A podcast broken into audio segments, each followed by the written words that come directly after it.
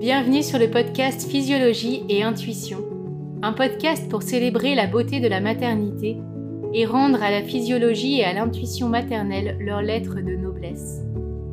Dans une société habituée à évoluer en captivité, des femmes, des familles choisissent de vivre libres et souveraines, d'enfanter dans leur puissance, d'élever leurs enfants dans un autre paradigme. Je m'appelle Johanna, ce podcast est mon humble participation à l'émergence d'une nouvelle culture qui honore la vie. Comme le disait si bien Janine Parvati Baker, la paix sur Terre commence avec la naissance. Puisse chaque femme qui le souhaite faire l'expérience de ce chemin de confiance, de guérison et de connaissance que peut être la maternité. Puisse-t-elle être soutenue, entourée et célébrée dans cette grande transition qu'est chaque naissance puissent tous les bébés naître dans la douceur. Ce podcast n'a pas vocation à prodiguer des conseils. Plutôt que de donner des réponses, il invite chacune à retrouver en soi la source de ces réponses. Il est une invitation à prendre la pleine responsabilité de sa vie et de ses choix. Pour ce dernier épisode de l'année, j'ai la joie de vous partager le témoignage de Laura, qui nous raconte l'histoire de l'enfantement de son premier enfant. Un enfantement libre, en autonomie, entouré de son compagnon et de leur maman respective, dans le cocon de leur yourte qu'il venait de terminer. Un enfantement au cœur de la nature, nature qui nous entoure, notre nature. Un récit où l'amour, la simplicité, la confiance et la puissance se mêlent en parfaite harmonie. Un récit qui nous invite à nous reconnecter au vivant. Bonne écoute et bonne année. Puisse-t-elle être pour vous l'expérience de cette harmonie de l'amour, de la confiance, de la simplicité et de la puissance. Salut Laura, merci d'être là pour témoigner de ton histoire et nous partager le beau récit de ton enfantement. Est-ce que tu veux te présenter et nous dire euh, un peu d'où on se parle et ton environnement, là où tu vis Parce que j'ai pu voir ce qui t'entoure et c'est vraiment très beau.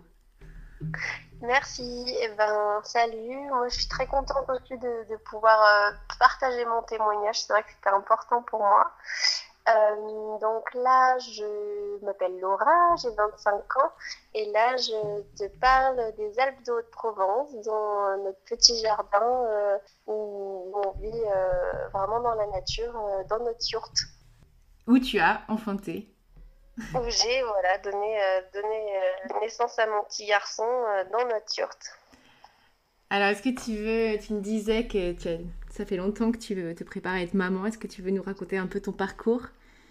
Voilà, ce qui a conduit à cette Alors, dans mon parcours, depuis en effet que je suis, je suis adolescente, c'est vrai que pour moi, c'est assez évident que, que je souhaite être maman. Et euh, tout ça a continué d'évoluer au fur et à mesure euh, bah, des années, forcément. Et puis, euh,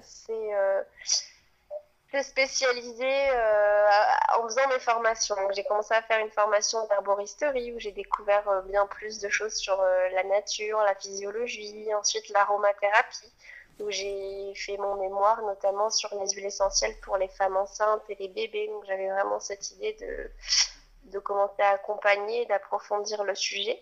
Et ensuite, euh, une école de naturopathie dans laquelle euh, j'ai fini de découvrir, euh, on va dire, la, enfin fini non, parce que ça, c'est bien long comme, comme chose à découvrir, mais la physiologie et et on a beaucoup parlé de, de, donner la vie, de qu'est-ce qu'on pouvait transmettre au niveau de la santé. Voilà, c'est des sujets qu'on a beaucoup abordés.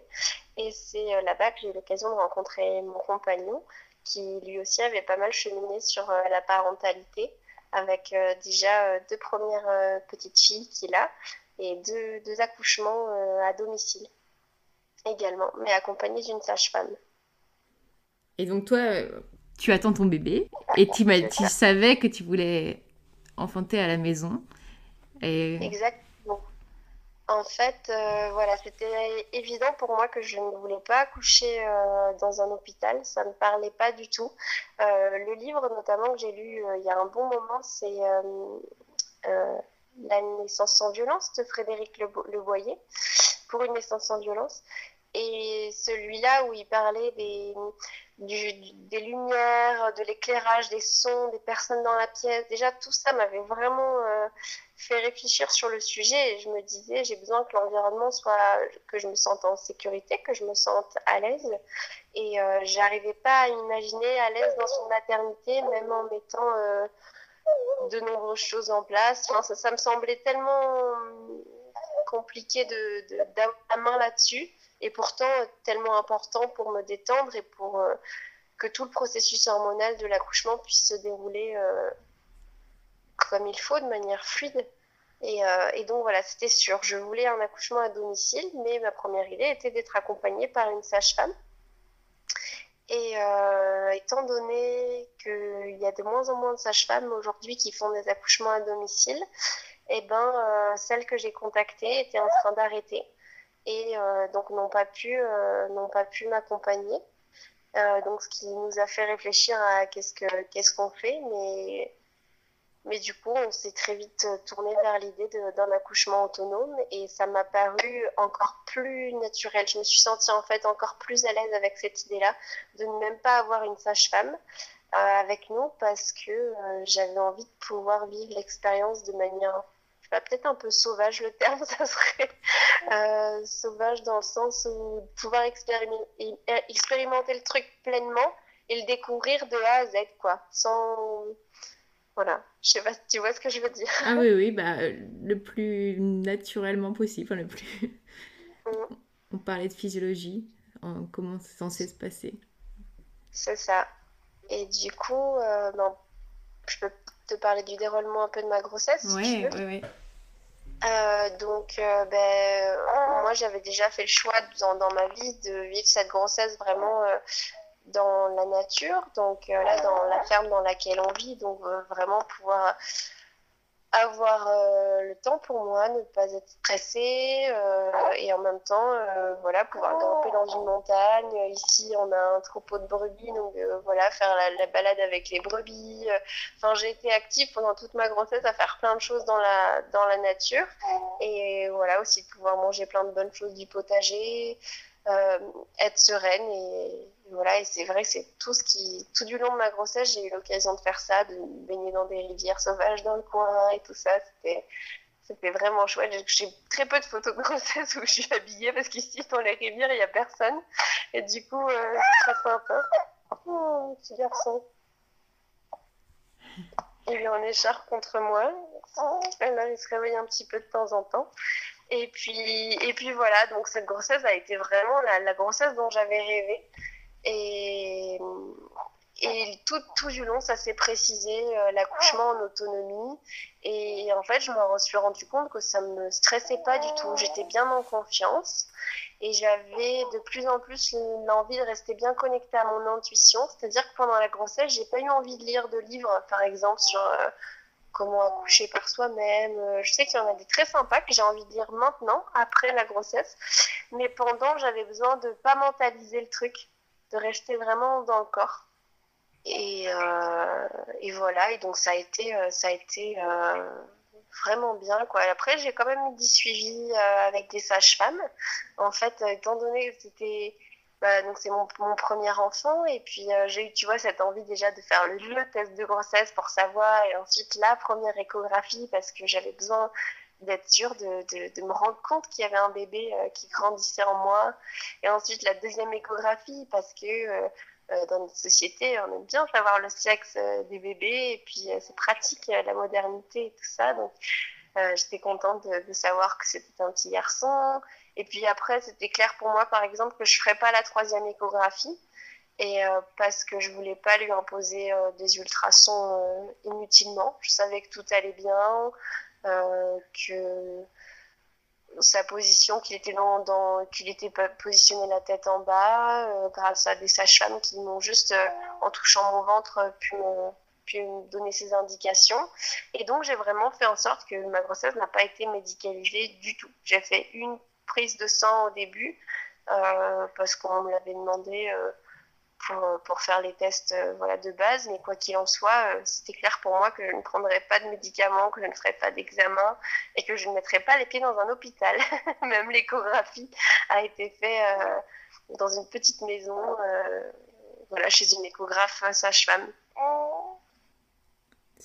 C'est beau, c'est beau que tu aies toutes ces intuitions. je trouve ça, je voulais juste souligner ce que tu dis là, de rester dans le corps. C'est si on est comme moi très mental, on a beaucoup tendance à mentaliser dans notre société, c'est vrai. Et, la grossesse, c'est une expérience tellement corporelle et intuitive aussi.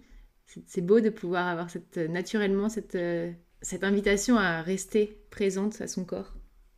J'avais peur de m'égarer dans des, dans des lectures ou de, de, de, me créer des angoisses. Mais par contre, donc, ce que j'ai beaucoup lu, et c'est là que, que je t'ai rencontré, c'est sur un groupe Facebook qui est plein de bienveillance. Et, euh, et donc, là, j'ai lu énormément de témoignages, de récits de naissance, des récits de naissance qui se passaient bien, qui se passaient moins bien, qui se passaient à l'hôpital, qui se passaient à la maison, avec des sages-femmes ou non et, euh, et des vidéos. C'est vrai que ça, ça faisait quelques années, j'aimais beaucoup regarder des vidéos.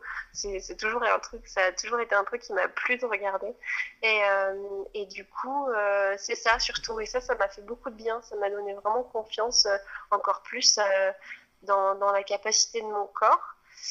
Et aussi le cheminement que j'ai fait pendant cette grossesse qui a, qui a pas été évident toujours parce que c'est des émotions fortes, c'est de me dire en fait la vie c'est aussi la mort.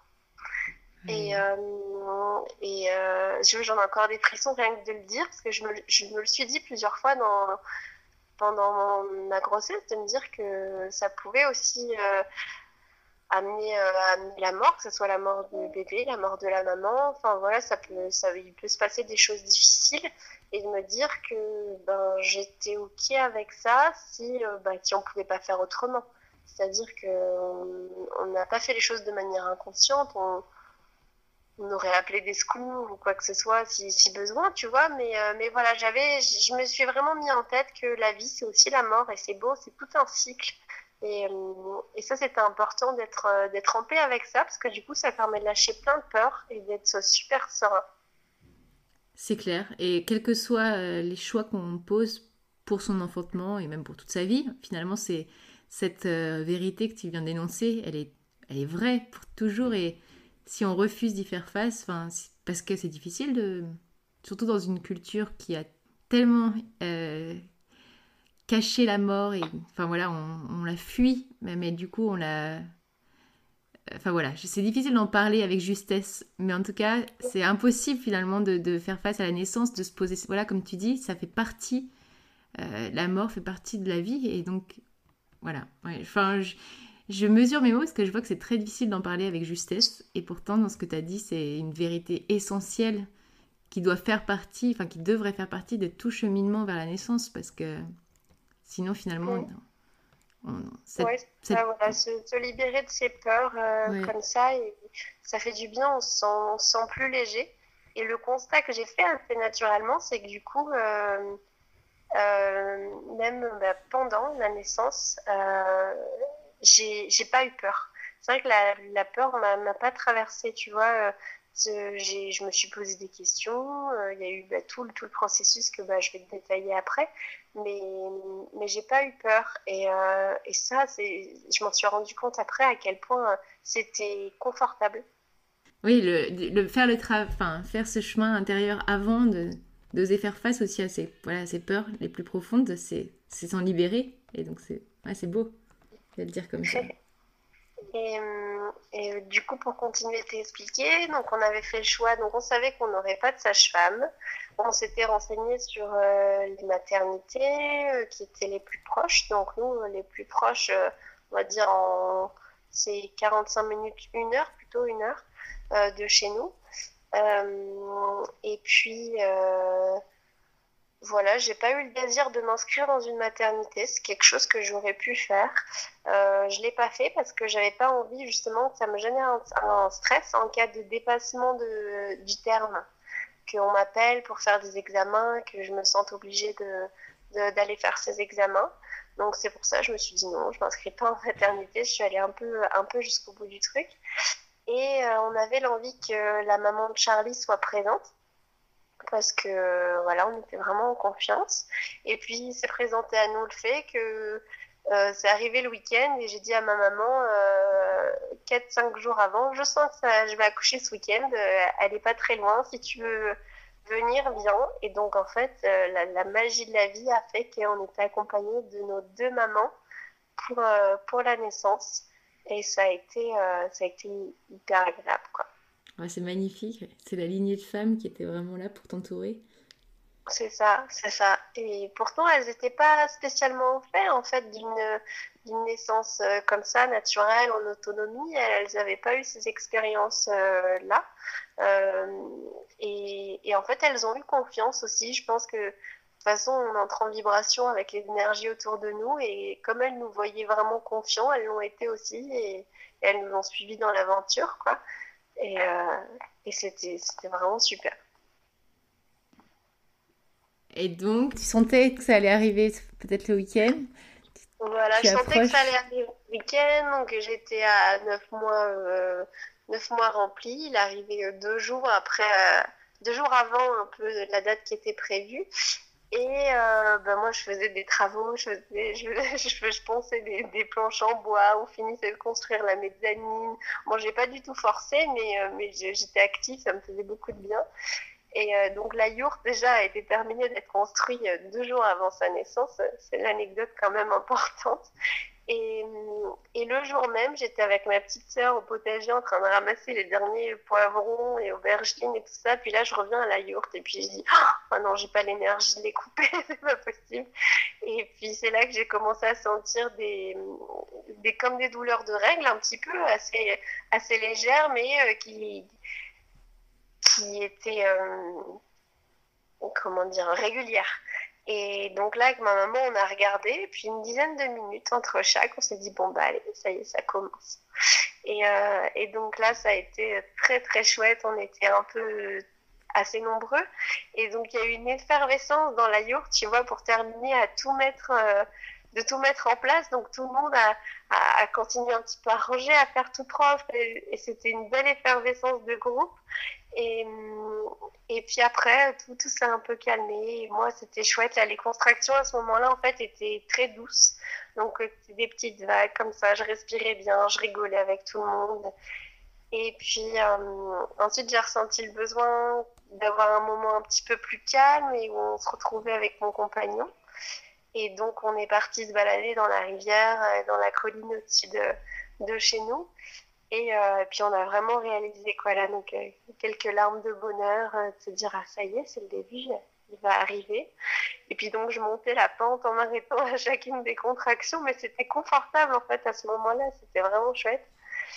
Et, et, voilà, on a dû rester une petite heure. Et ensuite, on est redescendu. Puis là, toute, toute l'ambiance toute calme de la yourte, un peu feutrée.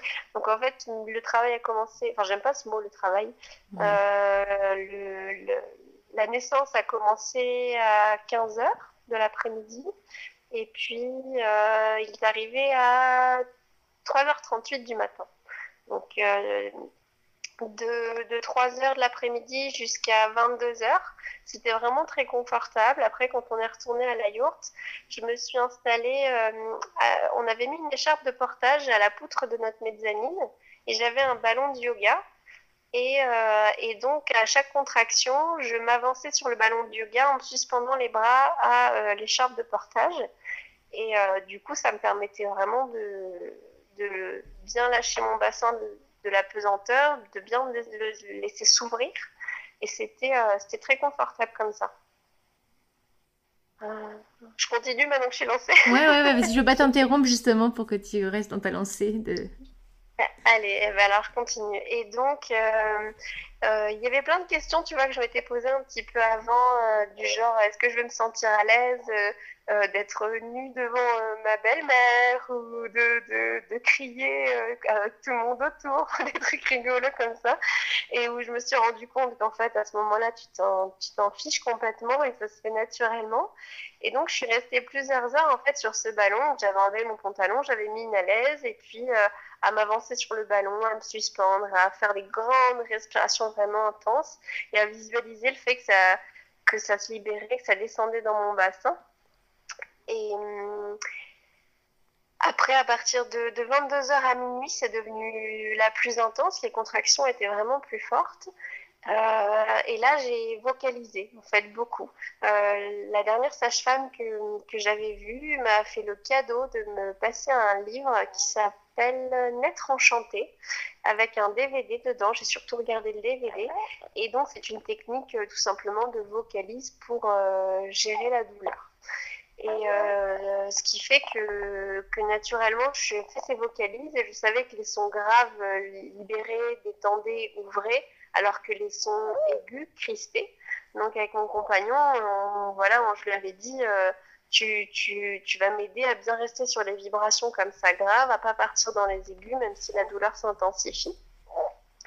Et ce qui fait que qu'à chaque contraction, voilà, je vocalisais vraiment de manière naturelle. Je me suis, j'ai découvert, euh, découvert ma voix à ce moment-là. Je, je m'attendais pas à avoir autant de puissance vocale.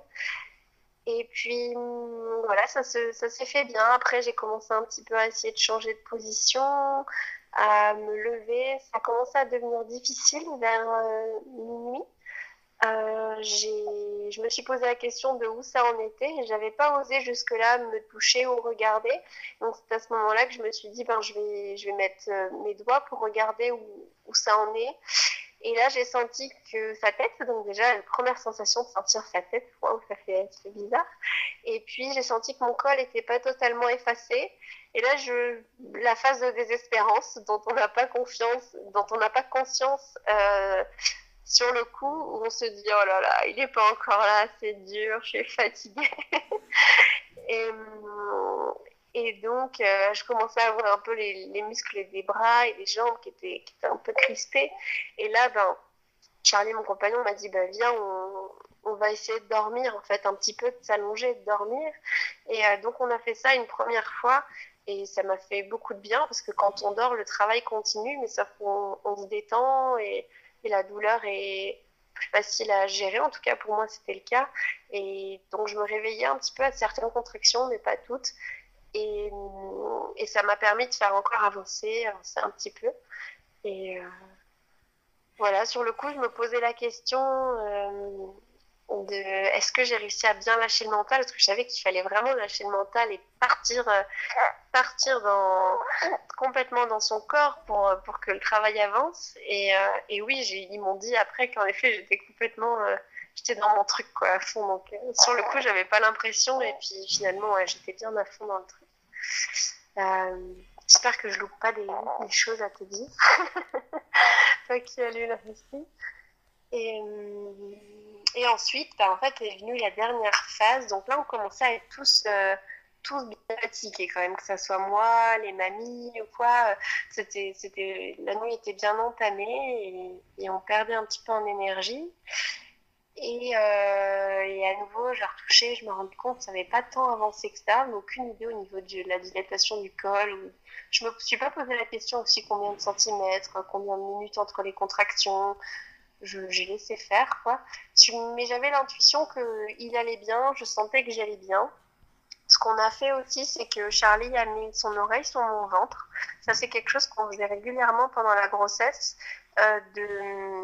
Il écoutait le cœur euh, du bébé avec son oreille et il me retransmettait les battements avec son doigt sur ma jambe pour que je puisse aussi euh, connaître le rythme. Et donc là, on l'a fait, puis c'était tout, tout allait bien. Et donc, on est resté confiant, on a continué. Et ensuite, euh, ben voilà, là c'était bien longtemps, j'étais sur le lit, euh, commençais un petit peu à avoir euh, toute la fatigue du corps, et on a une amie dans le coin qui s'est dit, oh il est 2h du matin, Laura, je sais qu'elle est en train d'accoucher, je vais aller voir comment ça se passe. Et en fait, elle est arrivée au moment où, il fallait, quoi. Elle nous a tous redonné bien de l'énergie, elle m'a dit plein de belles choses, et, et puis c'était reparti. Donc là, moi, pour moi, c'était dans, c'était vraiment d'une grande puissance, quoi. les, vocalises étaient, moi, j'avais, ah, j'ai eu l'impression d'hurler à ce moment-là, alors qu'apparemment, c'était pas le cas. Mais voilà, énormément de puissance qui sortait à chaque contraction et l'envie, euh, là, l'envie euh, d'arriver jusqu'au bout. Et de, donc de minuit jusqu'à son arrivée, euh, ben, j'accueillais les vagues, voilà, comme ça, en continuant de bien, bien vocaliser. Et sur la fin, j'ai laissé ma main à l'intérieur et du coup, je me rendais compte que sa tête descendait un petit peu à chaque contraction et puis remontait après. Donc je dis non, non, non, je veux pas que ça remonte. Ça y est, j'ai envie qu'on arrive. Quoi. Et, euh, et donc, euh, j'encourageais voilà, la pousser tout en me demandant mais est-ce que si je pousse en plus des contractions, est-ce que ben, je vais pas, je sais pas moi, déchirer ou, ou interférer avec ce qui se fait naturellement? Et puis euh, voilà, finalement, ça s'est fait à chaque contraction, chaque poussée, tranquillement. À un moment, j'ai senti, comme j'avais pu entendre d'ailleurs, euh, souvent ça se passe comme ça, le besoin de me lever, de changer de position. Là, je me suis mis euh, sur le tapis. Et puis en quoi, 3-4 contractions, sa tête était sortie. Donc j'ai là, c'était fort vraiment, et j'ai posé la question aux femmes qui étaient autour de moi, mais ça m'a jamais passé. Tu sais, j'ai eu vraiment cette angoisse de, de, toucher, de sentir tous mes tissus étirés, et de me dire, oh, mais ça ne passera jamais.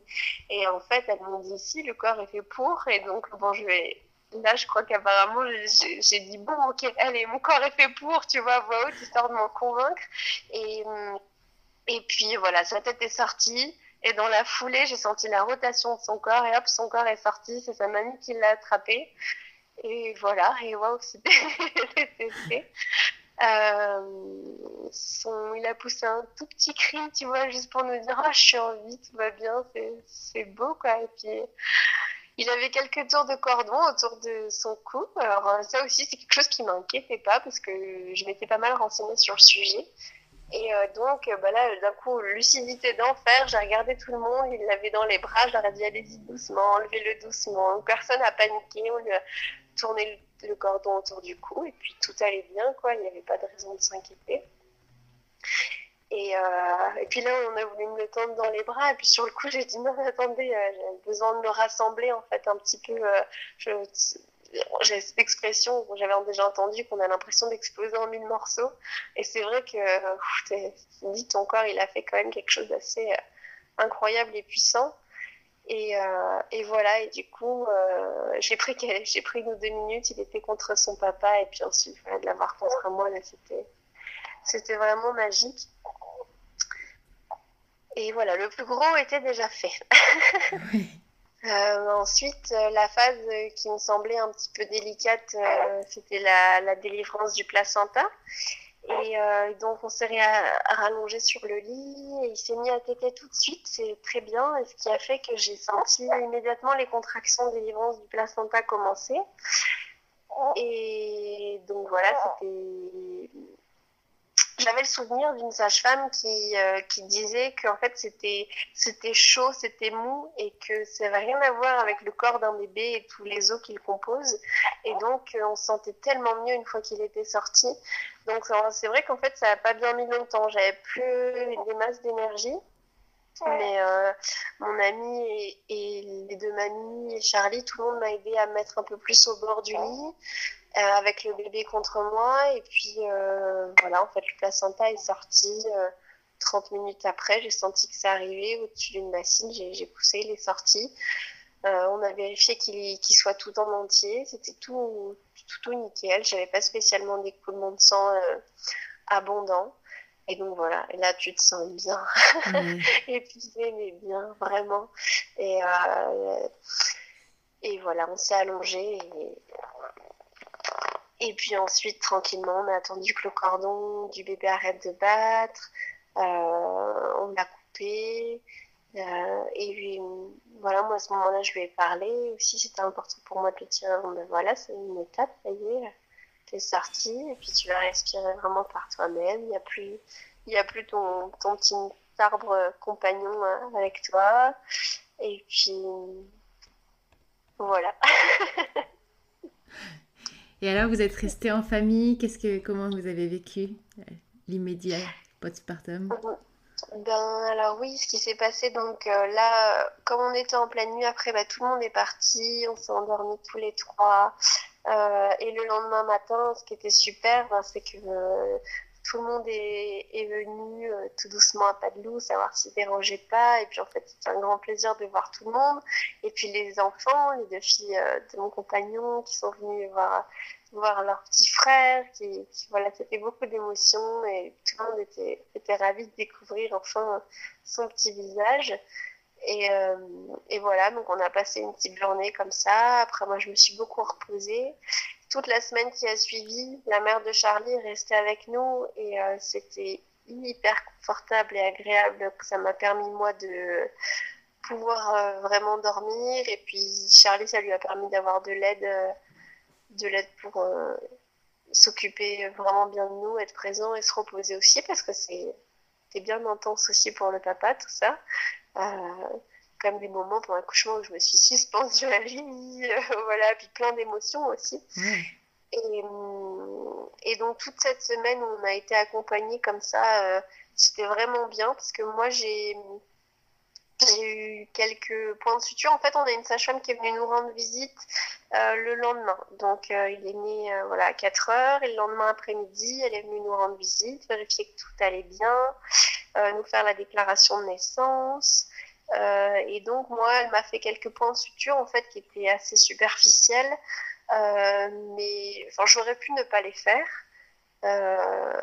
voilà, je les ai fait. C'était très douloureux. Je m'en souviens comme quelque chose de plus douloureux qu'une contraction, tu vois. Donc, à refaire, euh, je crois que je préfère 100 points de suture.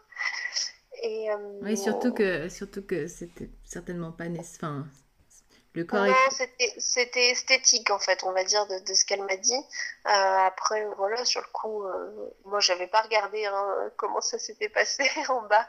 Et, et voilà, mais mais ça s'est fait comme ça et puis c'était très bien puis tu vois dans un environnement où j'étais confiante avec des sages-femmes en qui j'avais confiance donc euh, donc c'était c'était pas un moment non plus difficile après euh, après tout ça en fait ça s'est passé vraiment comme je l'avais rêvé et puis euh, mais j'ai senti quand même de me dire waouh je m'attendais pas à tant de tant d'intensité sur le coup j'ai mis un petit temps à à me, ouais, à me remettre quand même de l'intensité hein, que, que, ça avait généré. Et, et puis, ce qui a été un petit peu difficile, c'est de ne pas pouvoir remarcher, tu vois, tout de suite, d'être vraiment fatiguée. Euh, pendant toute la semaine qui a suivi, euh, j'avais du mal à. Je pense que j'ai eu peut-être un petit hématome ou quoi, et puis, euh, et puis donc du mal à marcher. Mais donc je sortais un peu au soleil à midi, puis après, sinon, on restait allongé, on se reposait. On est resté les trois premiers jours, voire quatre premiers jours en peau à peau, tous les deux. Moi, je m'habillais pas, on était bien. Et, et voilà. Et puis après, euh, la fin de la semaine, j'ai eu l'occasion de prendre ma première douche parce que jusque-là, j'étais pas capable de marcher jusqu'à la douche, puisque dans notre turf, on n'a pas de douche. Et, et c'était un moment aussi bien intense, en fait, de, voir son corps dans le miroir qui a changé, de, de pouvoir faire couler l'eau comme ça sur soi. Enfin, euh, tout, ça m'a fait découvrir tellement de choses euh, que voilà. C'est après cette semaine, ça a été, ça a été bien plus agréable pour moi, tu vois, de pouvoir remarcher, de retrouver ma forme euh, au fur et à mesure, parce que c'est ça qui, ce à quoi je m'étais pas attendue, c'était plus l'après. Ouais. souvent, on se prépare pas à ce postpartum et. C'est ça. Et puis. Est-ce que tu peux nous raconter ce que vous avez fait avec le placenta? Ah oui, avec le placenta. En fait, on avait acheté un, un arbre. Euh, on voulait un arbre pour sa naissance, donc on a acheté un amandier, parce que chez nous, c'est les amandiers, c'est des arbres typiques du coin. Et puis, euh, et puis donc, on a planté le, placenta euh, au pied de l'amandier. Voilà, on a fait ça 3-4 jours après la naissance. J'avais l'envie aussi de faire l'empreinte du placenta. Et puis ça m'a pas parlé, tu vois, ça m'a pas parlé. Moi, j'ai pas j'ai pas réussi en tout cas à toucher mon propre placenta vraiment. Euh, et, et du coup, voilà, on a juste fait ça, l'enterrer sous l'arbre, c'était important, euh, important pour nous. Euh, et puis la symbolique qu'il ait son petit arbre nourrifié était importante. Magnifique. Est-ce que tu veux nous dire un peu euh, comment le formuler? Est-ce que tu veux nous parler, là, juste nous dire comment tu vois votre vie, ce que tu rêves pour maintenant dans votre vie. Enfin, sauf sans être rentré dans des choses intimes, mais tu m'as parlé de votre désir de gratuité, voilà, comment vous vivez, et je trouve que c'est parlant après ce récit. Oui, eh ben nous, euh, donc on est aussi déjà, c'est un petit détail que j'ai oublié de dire par rapport à la grossesse, même l'après, c'est qu'en fait, j'ai vraiment appliqué une hygiène naturopathie pendant ma grosse de qui convient à la, naturopathie vitaliste pendant ma grossesse. Et donc euh, sans être stricte en faisant quelques écarts mais ça a quand même tout changé au niveau de ma forme physique tu vois. Euh, j'ai pris 9 kilos que j'avais perdu la semaine d'après mon accouchement. Euh, et j'étais j'étais bien j'ai eu aucun problème particulier. Et le fait de manger voilà des, des bonnes choses et de de respecter mon rythme, etc. Euh, c'est sûr que ça, il faut être en bonne santé et que tous les paramètres soient ouverts, je pense, pour pouvoir être confiant aussi dans une naissance comme ça en autonomie. Euh, savoir que aussi bien toi et l'enfant euh, vont bien. Et même l'après, l'après naissance, euh, voilà, je mangeais des fruits, du pollen, de la spiruline, du plasma de Quinton. C'est surtout ça en fait qui déjà qui me donnait envie mais, euh, mais qui m'a qui m'a remis sur pied euh, des infusions aussi de l'ortie euh, et et ça c'est important aussi vraiment. Je trouve que ça ça fait tout au niveau de la de la forme et de comment se remettre après de l'accouchement tranquillement parce que on, est quand même un peu anémie hein, en général même si on n'a pas on n'a pas eu d'hémorragie ou des choses comme ça c'est on perd beaucoup de sang quoi. Puis on a tellement mobilisé les muscles que c'est important de, bien les nourrir après. Ah oui, même d'un point. Oui, on sait qu'on perd beaucoup d'énergie et de chaleur qu'il faut retrouver. Mm. Voilà. Et donc après, bah, pour parler un peu plus de notre mode de vie, ben, nous, on est passionnés par, euh, par la santé, le bien-être, la physiologie. Donc, c'est des choses qu'on applique au quotidien de notre vie et qu'on souhaite vraiment transmettre euh, aux gens euh, de manière... Oui, il y a la notion de gratuité parce que pour nous, la connaissance, la santé, c'est des choses qui se monnaient. Et, euh, et donc voilà, c'est important pour nous que, que, ce soit fluide et on, on, souhaite continuer dans cette direction. Puis pour mon bébé, c'est tout ce que je lui souhaite de découvrir aussi. Hein, vraiment un, un monde d'abondance tout en simplicité avec beaucoup d'humanité. Magnifique. Merci Laura. Est-ce qu'il y a quelque chose que tu veux encore ajouter? Vient euh, Oui, bah pour terminer, après, tu vois, dans les choses aussi, pour rester dans, l'intuition, dans la physiologie, euh, bah, très naturellement, moi, je m'imaginais pas ne pas allaiter mon enfant. Et donc, ça, c'est très bien fait. L'allaitement a très bien démarré et se, passe à merveille.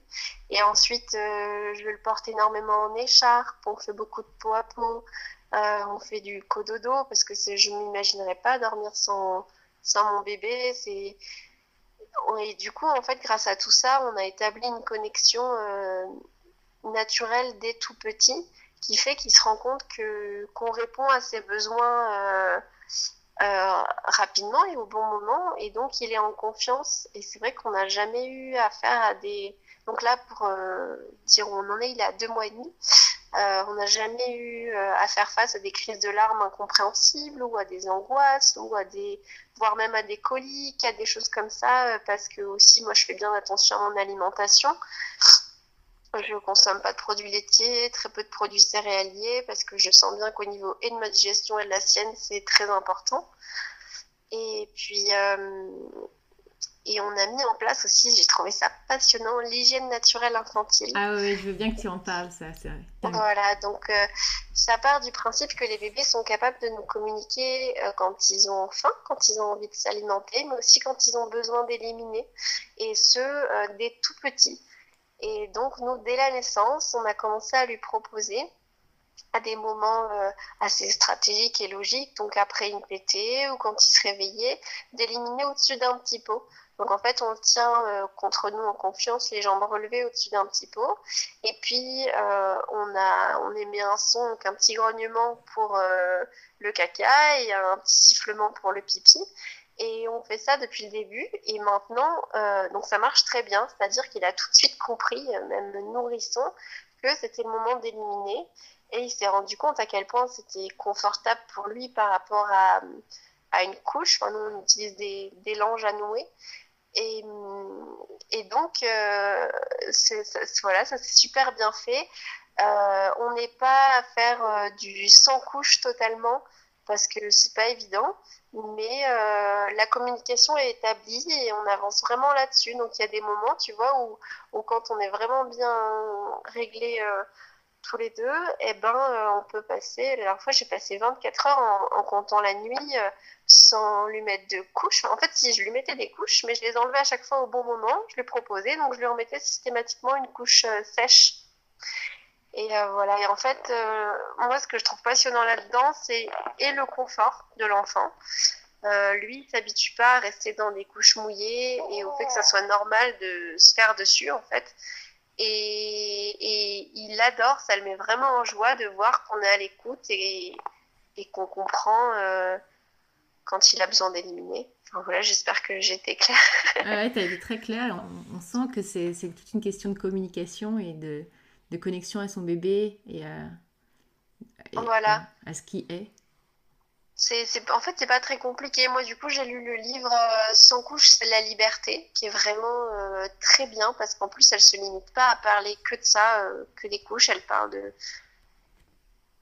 de manière générale de la maternité aussi. J'ai aussi lu le livre Le concept du continuum. Ça n'a pas été le plus passionnant, j'ai trouvé.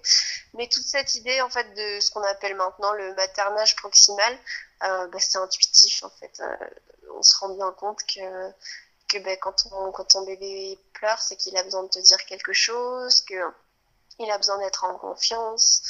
Euh, moi, ça me passerait pas par la tête, par exemple, de le poser, de le laisser tout seul. Euh, vraiment, enfin, quand je vous dis ça, euh, tu vois, éveillé par exemple, vraiment dans un transat, et puis, et puis de, de, le laisser, et, parce qu'en fait, lui, il se rend pas compte bien de son environnement. Non, non, c'est pas, pas comme ça que je vais le formuler. C'est que lui, il comprend ce qui est vivant autour de lui. Et donc, euh, que des draps, un matelas, un lit, un transat, une poussette, c'est pas des choses qui sont vivantes. Il n'y a pas de battement du cœur, il n'y a pas de respiration, il n'y a pas de son. Euh, et un bébé, il a besoin d'être proche du, du, vivant. Et donc, euh, c'est en ça que, que, moi, naturellement, je préfère faire les choses en, en l'ayant euh, en écharpe contre moi. Et du coup, ça se passe euh, super bien. Il n'a pas peur, quoi. il est rassuré. Oui, c'est ça. C'est ça. Tout est dit. C'est beau de, c'est beau de parler. J'avais jamais pensé euh, dans ces termes de. Il a besoin d'être près du vivant.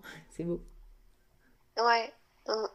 Bah, comme nous, comme nous, on a besoin de s'alimenter de choses vivantes. Enfin, voilà, ne pas oublier, euh, ne pas oublier toute cette notion du vivant autour de nous. Il y a tellement de choses qui sont, qui sont, ouais, mortes, inanimées, rien que dans, rien que dans ce qu'on mange, hein, j'y pense, euh, avec toutes ces choses transformées, etc., où il n'y a plus aucune vie, plus aucune énergie dedans.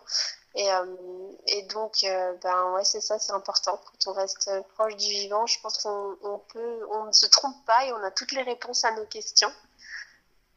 Et c'est finalement, est-ce qu'on peut sûrement dire que c'est ça la santé? On parlait de, de, santé ensemble. Ah oui, clairement. Bah oui, c'est ça.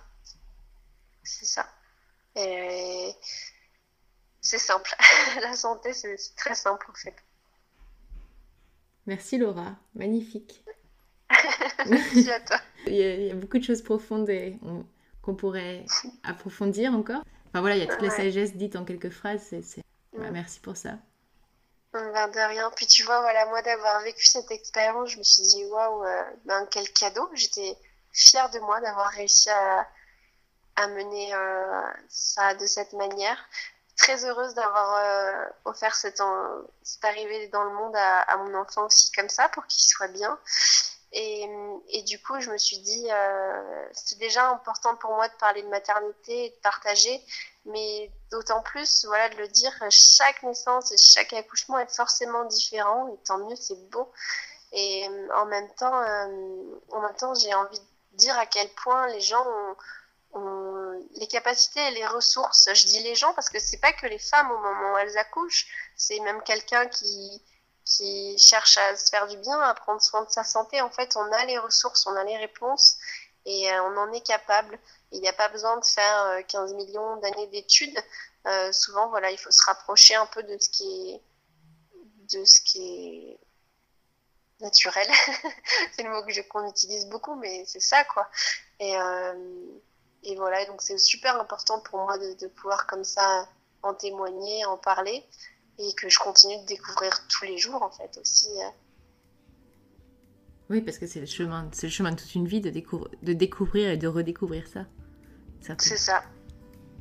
Puis je sais que mon enfant va m'en apprendre euh, plein encore des choses comme ça. Déjà là, du coup, ça me, ça me donne envie voilà, d'explorer plein de trucs. Comme c'est dit, c'est tous ces livres que j'ai lus là dernièrement.